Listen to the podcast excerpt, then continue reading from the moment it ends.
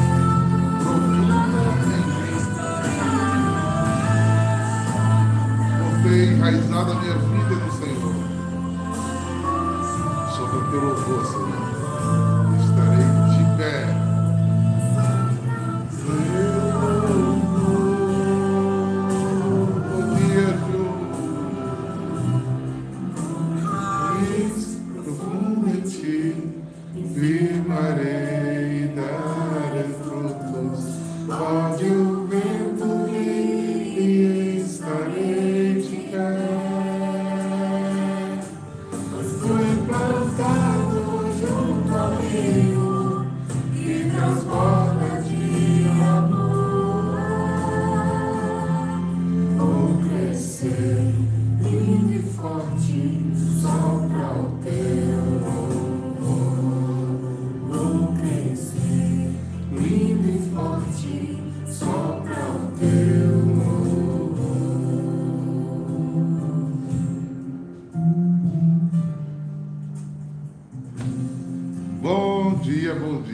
Santo,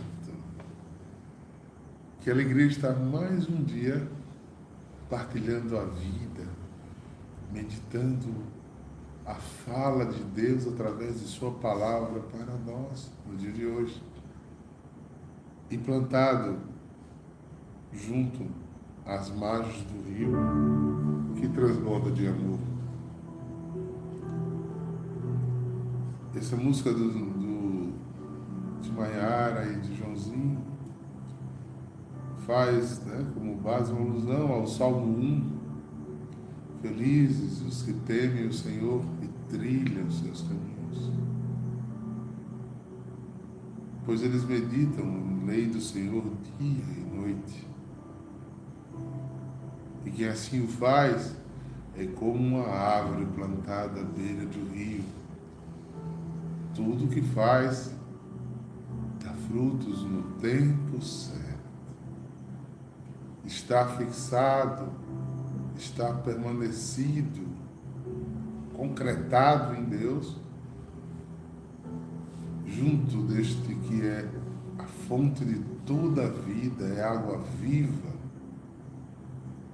é a certeza de dar fruto no tempo certo.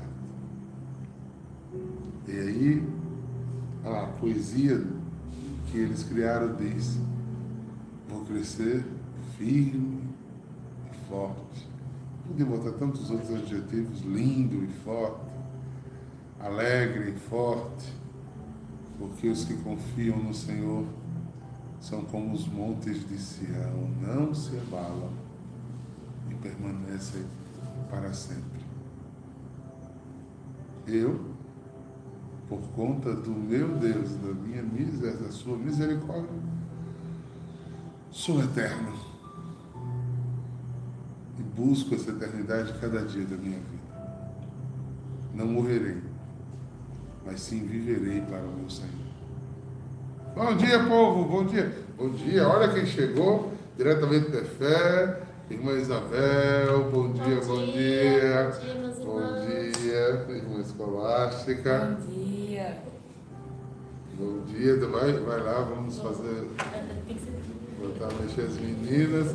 Vamos dar bom dia também. Bom dia. E do lado de cá, irmã Águia de Castigo, sozinha ali. Bom dia. Bom dia. Pois é, estou com esse time de peso aqui, para a gente rezar junto, louvar a Deus, não literalmente, na escolástica, porque assim o mais pesado sou eu. Mas peso em unidade, comunhão e graça, porque Deus é bom o tempo inteiro. O tempo inteiro Deus é bom. Vamos estudar a palavra? A palavra hoje nos chama para um lugar muito interessante. Vamos pensar, vamos visitá-la, vamos trazer para a nossa vida. Aí você pode ainda ainda compartilhar o vídeo para que vai, vai começar a palavra agora. Vamos fazer a palavra de Deus chegar em muitos lugares. Então, uma escolástica, vamos ler a mensagem que está em Lucas 4, de 38 a 44. Continuamos em Lucas como ontem, né? E ele aprofunda o que aconteceu ontem. Vocês lembram onde eles estavam ontem? Na sinagoga, né? Então uma coisa segue. Ele, e veja que Lucas é bem detalhe, saindo da sinagoga. Ele estava na sinagoga, aconteceu um episódio, ele foi, ele terminou tudo aquilo que aconteceu, ele estava saindo da sinagoga, vamos lá, no Escolacha vai contar o que foi que houve. Naquele tempo, Jesus saiu da sinagoga e entrou na casa de Simão. A sogra de Simão estava sofrendo com febre alta e pediram a Jesus em favor dela. Inclinando-se sobre ela, Jesus ameaçou a febre e a febre a deixou. Imediatamente ela se levantou e começou a servi-los. Ao pôr do sol, todos os que tinham doentes, atingidos por diversos males, os levaram a Jesus. Jesus colocava as mãos em cada um dele e os curava. De muitas pessoas também saíam demônios, gritando: Tu és o Filho de Deus. Jesus os ameaçava e não os deixava falar, porque sabiam que ele era o Messias. Ao raiar do dia, Jesus saiu e foi para um lugar deserto. As multidões o procuravam e, indo até ele, tentavam impedi-lo que os deixasse. Mas Jesus disse: Eu devo anunciar a boa nova do reino de Deus também a outras cidades, porque para isso é que eu fui enviado. E pregava nas sinagogas da Judeia. Olha que interessante. É, Lucas aqui traz Jesus para dentro da missão. E é claro que era Jesus, né? Então, na cabeça de, de Lucas, que não conheceu, que não mandou com Jesus, ouviu a história. E ele traz a impressão daquela comunidade a respeito de Jesus. Será que a gente aqui no capítulo 4 foi o início da hora que ele morou em Cafarnaum? É possível, é possível. E ele já começou com chave de ouro, porque anteriormente Jesus mora em Nazaré. Né? E depois que Jesus sai, vai para o Jordão, ele não volta mais para Nazaré, ele volta e fica em Cafarnaum. Porque era uma cidade estratégica para toda a missão que ele teria. Mas quando as pessoas veem muitas vezes o milagre como uma oportunidade. Né? E ali já queriam deter Jesus. Olha, você tem um. Desculpe a palavra, não estou me referindo a Jesus com esse termo, mas dizendo como as pessoas pensam. Né? Se eu tenho um curandeiro, né? se eu tenho um cuidador de maus aqui, ele simplesmente vai ficar aqui. Ora, tem enfermidade, traz ele. Precisa de pão, traz ele. Precisa de demônio, traz ele. Ou seja, é interessante, né? Mas Jesus deixava claro que sabia, né, depois de ter ido ao deserto, depois de ter o Espírito ter revelado claramente, Jesus sabia sempre que Jesus era onisciente, mas assim, fez saber ao mundo, né? A sua missão, Jesus não era detido mais em lugar nenhum. Jesus tinha uma estratégia. Aqueles três anos ia começar uma missão uma revelação, o que a gente chama de evangelho, uma novidade, uma coisa nova, uma coisa que não foi pensado ainda, uma coisa que ainda não foi vivida. Jesus aqui se preocupa. Ontem teve um embate claro com o demônio, que foi relatado, eu o embate, né? Porque aqui nesse texto ele continua dizendo que teve vários demônios fazendo a mesma coisa. E não sei se vocês perceberam, que o autor diz, é, Jesus repreendia os demônios porque eles sabiam que ele era o Messias. Então Jesus estava começando a missão. Revelar uma coisa antes da hora, às vezes estraga a missão. A gente às vezes não sabe segurar a língua, mas o silêncio e a meditação é muito necessário para a gente não estragar a missão. Porque às vezes quando a gente fala o que não deve, a gente antecipa as coisas e até queima etapas. Porque o mundo começa a saber, pessoas do mundo começam a saber também do mundo inferior, né? Satanás e seus anjos, eles começam a saber também, eles começam a trabalhar contra. Contra a mim, contra você. Então, a primeira característica que eu quero trazer de Jesus é essa, esse contexto para vocês entenderem aonde Jesus estava pairando, onde Jesus estava se colocando. Até aqui no Missão ó, Jesus curava, expulsava, ora ensinava, alertava, o procedimento, a raiz e ações. Sente-se enviado a todos, a todas as cidades, por fazer sentir o anúncio da palavra. Olha o que ele diz agora. É uma tensão missionária que culminaria na paz. os três anos de Jesus foram intensos, intensos. Não é? Toda missão, às vezes designada, era muito intensa. Jesus depois, mais na frente, vai pegar os discípulos e enviar de dois em dois com essa mesma atenção. Né? de ir em uma casa e a outra, e curar, e rezar. E toda vez que a gente faz as coisas em nome de Jesus, existe este, essa dinâmica imensa da vida. Uma vida dinamizada. Uma vida movida pela graça do Espírito que vai muito além do que a gente pode ser, viver ou estar.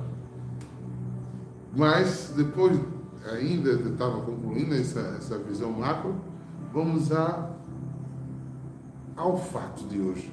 O fato central de hoje é bem interessante. Quem nunca teve em Israel talvez não tenha essa visão, que para mim é claro, que os irmãos que já foram, fica claro. É mais ou menos assim: uma encruzilhada, aqui é a sinagoga, na esquina, aqui é a casa da sogra. Da, digamos, da varanda da casa da sogra de Pedro se vê a porta da sinagoga. Jesus não andou, saiu, foi para casa de Pedro. Era uma coisa muito perto. Né? Era muito próximo. Cafarnaum é uma cidade pequena, grande, assim, organizadinha para a época, mas pequena para o que a gente conhece sobre cidade hoje. Então, ele entra na casa, ou seja, como assim? Terminou de fazer mais um exercício.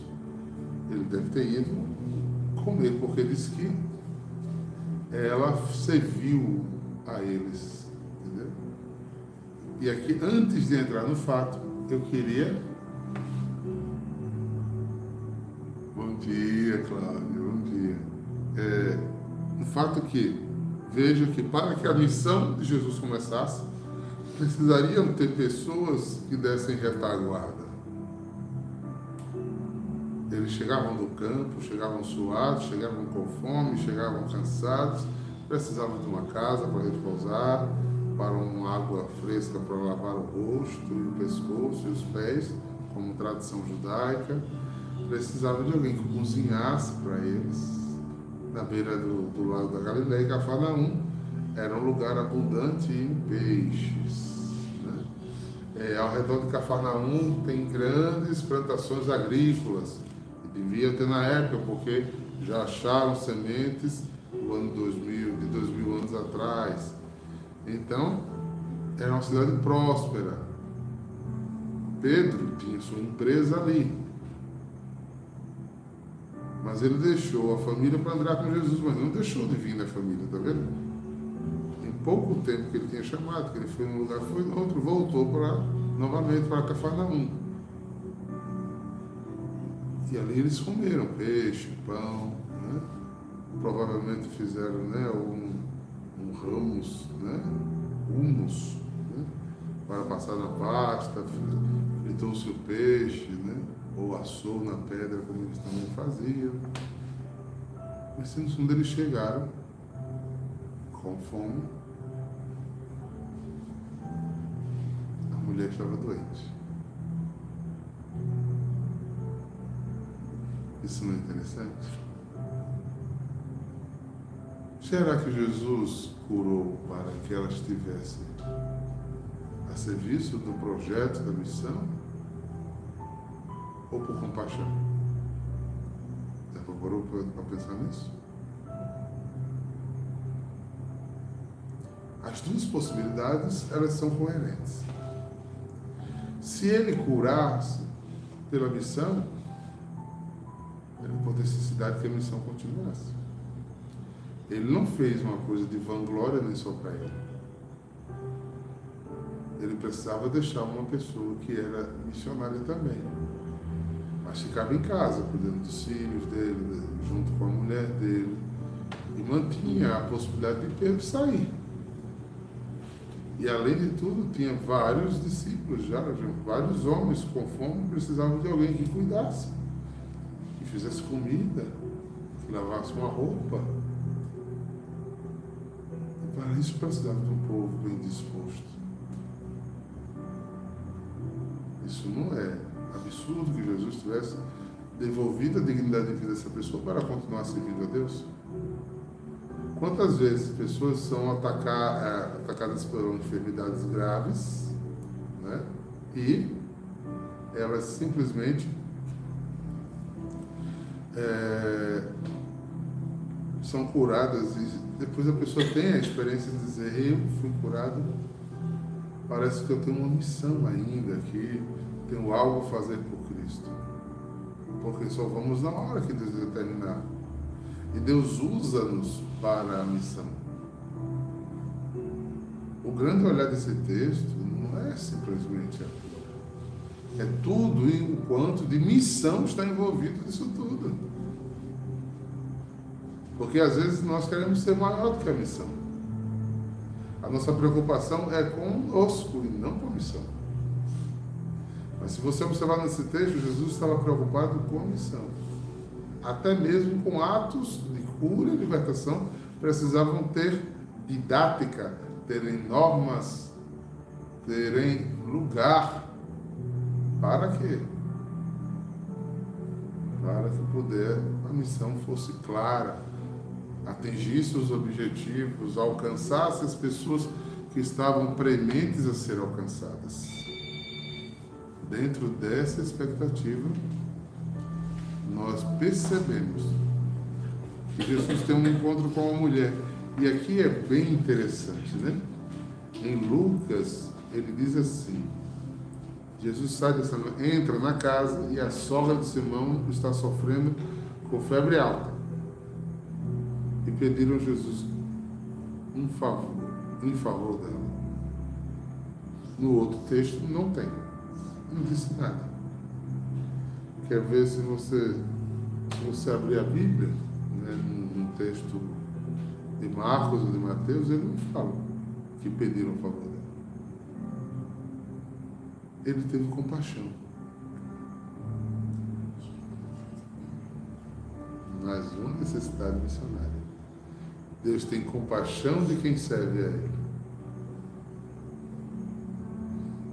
Esse é um olhar. Em Lucas, a comunidade que morava com ela, a família, tinha compaixão da doença dela. Então pediu a intercessão porque tinha necessidade de que o outro fosse cuidado. Então aqui desperta dois caminhos. Às vezes somos tocados por Deus pela própria compaixão de Deus, que é boníssimo, e às vezes a comunidade pede em favor. Por que rezamos um pelo outro? Se irmã Agra tem uma necessidade, nós rezamos por ela. Pedimos em favor dela para quê? Para que Deus venha providenciar que a irmã Águeda precisa, o que a irmã Isabel precisa, o que a irmã Escolástica precisa. Ou seja, isso é muito interessante. Essas várias linguagens vão complementando a grande obra do, da revelação de Deus, esse mistério de revelação de Deus, porque quando Jesus, em três anos, termina isso aqui, ele deu a gente essa, essa missão de fazer o que ele fez. E ele foi tão forte nisso que ele disse: Olha, e vocês vão falar em meu nome. E quem tiver fé fará obras maiores do que eu faço. Então, quando o irmão. Né? Paz e bem, Diácono Marinaldo. Bem-vindo. Então, quando o, um, uma pessoa vai para a missão e toma posse dessa missão, ela tem autoridade sobre ela nessa missão. Então é muito interessante ver que as pessoas, como é importante a comunidade se preocupar um com o outro.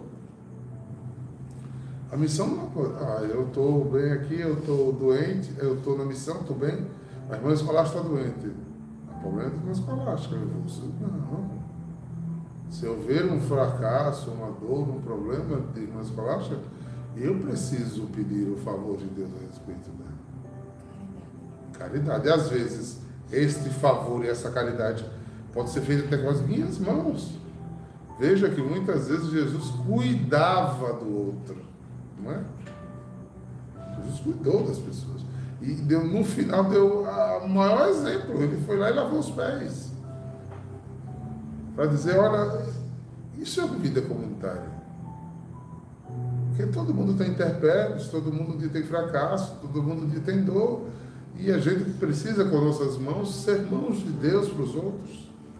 Como também, quando já não é mais com a nossa mão, a gente dobrar os joelhos e falar com Deus a respeito daquela pessoa que Deus fez a dividir a missão. Você tem orado pelo seu ministério? Não só o ministério que Deus lhe deu, mas as pessoas que estão no mesmo ministério que você. Você tem se preocupado? Você sabe o que o seu irmão do ministério está passando? Você sabe por que ele não tem vindo na missão? Ah, para isso tem coordenador. Irmão, irmão. Não delegue aos outros a sua própria responsabilidade. Por exemplo, aqui na adoração, o, o coordenador é um congregador. É aquele que faz a ligação. Mas não esqueça, quem está guerreando naquele ministério com você é seu irmão, a qual você devia se preocupar se ele está tão confortável na missão como você, ou está mais confortável que você. Dar testemunho para ele, ou receber dele testemunho. Se preocupar com o que ele se preocupa. Amar e amar a missão. Porque Deus escolheu que vocês estivessem juntos nessa missão. Como é necessário que a gente cuide um do outro. Que a gente simplesmente vá. A gente só vá sozinho se Deus enviar. Por isso Jesus disse, olha, eu quero que vocês se cuidem na missão. Eu não quero que vocês vão sozinhos, vocês vão de dois em dois. Para quê? Para que um cuide do outro, um edifique a vida do outro, um abençoe a vida do outro. Um puxa o freio quando for necessário. Também, quando o outro arreando, empurre. sozinho é muito mais difícil. Deus fez comunidade porque sozinho é impossível ser cristão. Porque o cristianismo está ligado a relações e ações desta relação. Então tomem posse dessa, dessa missionaridade, porque agora, Jesus voltou para a direita do Pai e agora é comigo e com você. Aquela brincadeira que eu digo, que não é brincadeira, não é brincadeira, que não é brincadeira, é brincadeira. É. Se os ministérios da gente tivessem salário, eu tenho certeza que teria muito mais gente.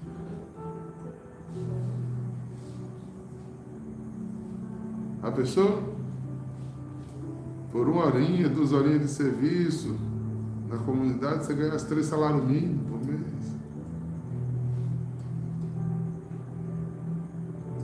E não é pior quando você tem ainda uma remuneração de Deus além da espiritual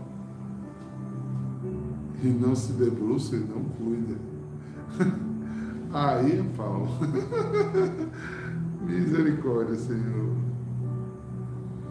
Então, seria muito bom quando eu entendesse que o meu ir é porque eu fui recebido no céu. Eu sou envolvido em missão porque outrora eu estava com febre, eu estava doente. E Jesus, por ouvir a comunidade, inclinou-se por mim, me devolveu a capacidade de servi-lo. Me devolveu a capacidade de continuar a minha missão. E não há dinheiro que pague ter um Deus atento a você, preocupado com você, ligado a você.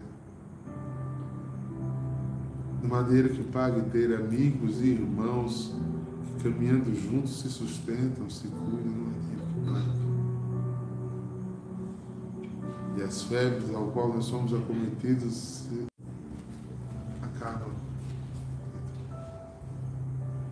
E neste retorno de Deus, é muito bom ver um Deus atento a me devolver a vida. E Jesus estava ávido por isso, por isso no final do dia, depois que ele comeu, descansou, deve ter dado um cochilinho daquele gostoso. No pôr do sol, todos trouxeram pessoas que precisaram. É muito lindo o cristianismo a gente ver isso acontecer. É tanta gente que precisa da mão, é tantos empobrecidos em torno a nós, tantos empobrecidos em torno nós.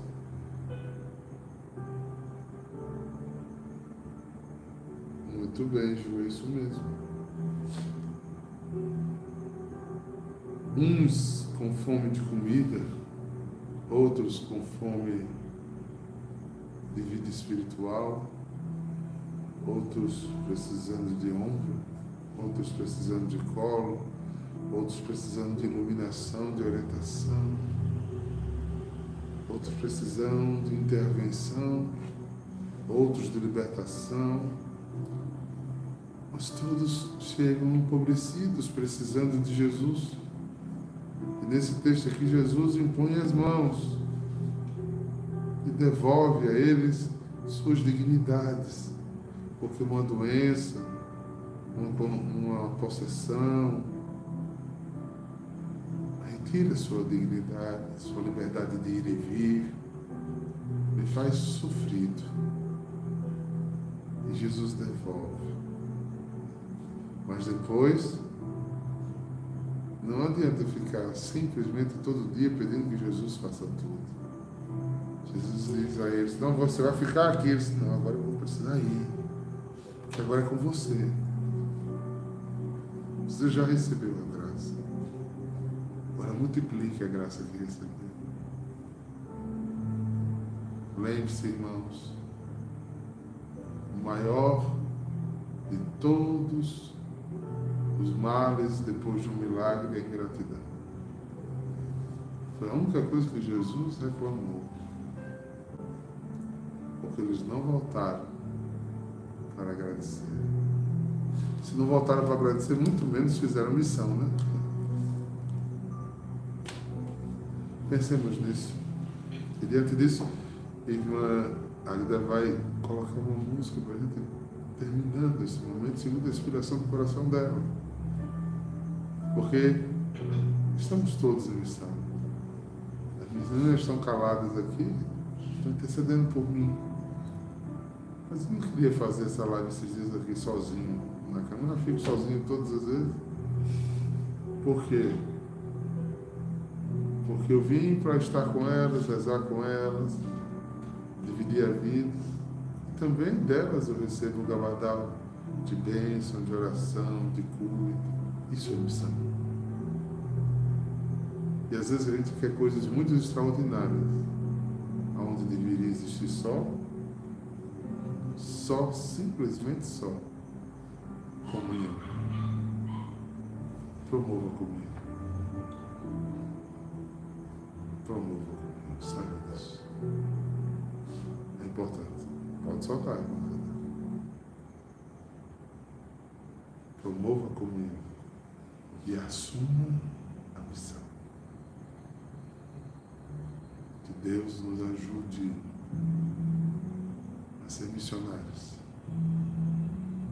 Senhor meu Deus, enviai sobre nós a vossa graça e o Espírito Santo necessário, uma porção do teu Espírito,